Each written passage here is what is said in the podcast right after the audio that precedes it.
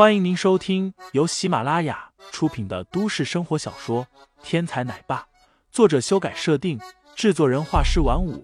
感兴趣的听众老爷们，赏个三连，点亮我的关注，点亮你的夜空。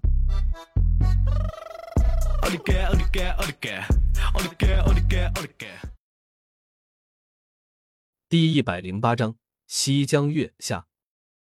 不会的，我们可以打剑条。被林飞坑过的各家代表几乎同时说道：“拖欠你，我们不拖欠都被你硬生生坑去了一个亿。如果真的拖欠了，那岂不是要被你把企业拐跑了？打个欠条省点心，不然再被你搞一下，我们企业就没了。”那好，萌萌，你去收欠条。林飞听完，眼前一亮，高兴的吩咐韩萌萌。劳务费我要一成。韩萌萌小嘴一撅，不高兴的说道。众人无语，一直以为林飞就够狠的了，没想到这林飞的孩子更狠。林飞最起码还要动动脑筋，发发狠话，算计一下，才能拿到那一个亿的欠款。眼前这位只是去收个欠条，竟然抽成百分之十。刚刚你还夸奖你爸爸挣钱速度快呢。没想到你这当女儿的比你爸更狠。你这欠条格式不对，别以为我年纪小你就欺负我。正规的欠条应该叫借条，你写上欠条两个字，是不是准备拖欠一段时间就不用还钱了？众人正感叹的时候，就看到韩萌萌手里拿着一张欠条，对着一个人呵斥。几个离得近的一看，那欠条顿时有些无语。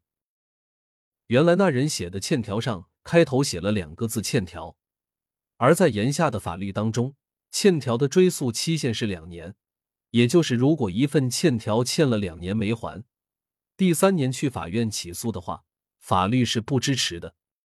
而借条的法律追诉期限则要长得多。可是这种事很多成年人都不知道，韩萌萌一个还在上幼儿园的小女孩却知道，林飞这教育也是没水了。韩新宇也被韩萌萌的表现吓了一跳，他知道韩新雪是绝不会教韩萌萌这种事的，幼儿园里更不会。唯一教授韩萌萌这方面知识的，只有那个嬉皮笑脸、吊儿郎当、贪财好色、没个正经的林飞了。真不知道姐姐留他在身边是福还是祸。韩新宇也有些无语了，折腾了一番之后。韩萌萌终于把所有的欠条都收齐了，自己从中抽出了三张，放进自己的衣服的小兜兜里，然后将其余的欠条递给林飞。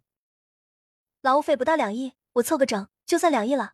这三张我先替你保存，你有了三亿块钱的时候拿钱来换。这小家伙办起事来竟然滴水不漏，甚至留下标的物防止林飞赖账。好了，南湘子投资的事情。今天就先到这里吧。想要参加他企业在这里登记一下，我们会利用三天的时间对各位进行资质审查。审查通过的可以参与我们的南湘子投资协会。沈千文及时阻止了林飞父女俩的闹剧，开口道：“下面我宣布今晚的第二个议题，关于恒安会所的会员加入问题。这是个临时加入的议题。”是恒安会所的主人刚刚通知我的。下面有请恒辉会所代理人西江月先生。会场上立刻响起了热烈的掌声，在一阵激昂的的音乐声中，现场的灯光立刻暗了下来，一道光柱洒下，在光柱的中心出现了一道人影。这是一个老者，身穿一件很时尚的衣服，身上银灰点点，镶嵌着不少的亮片。如果现场有识货之人的话，就会发现，那每一片亮片都是以白金打造，而白金与衣服的连接处，则镶嵌了一块天然的钻石。如果再观察仔细一点，这人身上的每一片亮片，每一颗钻石都是一模一样，看不出分别。钻石虽然不大，但是这一身的亮片怕不是有几百片亮片。换句话说。就是这老者的身上挂着大小规格完全相同的白金和钻石，足足有几百个。对于这些富豪来说，一颗钻石并不值钱，但是找到几百个一模一样的钻石，那就不一样了。这么多钻石放在一起，绝对是一个天价。一件衣服尽显奢华，这个老者显然就是沈千文口中的西江月了。西江月满头银发，一张老脸上布满了皱纹，不怒自威。缓缓走到会场的中央，和沈千文、蒋一南等人站在了一起。蒋沈两个人立刻躬身，然后一左一右站在了西江月的下手。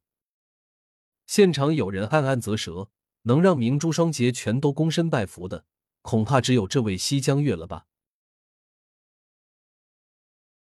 听众老爷们，本集已播讲完毕，欢迎订阅专辑，投喂月票支持我，我们下集再见。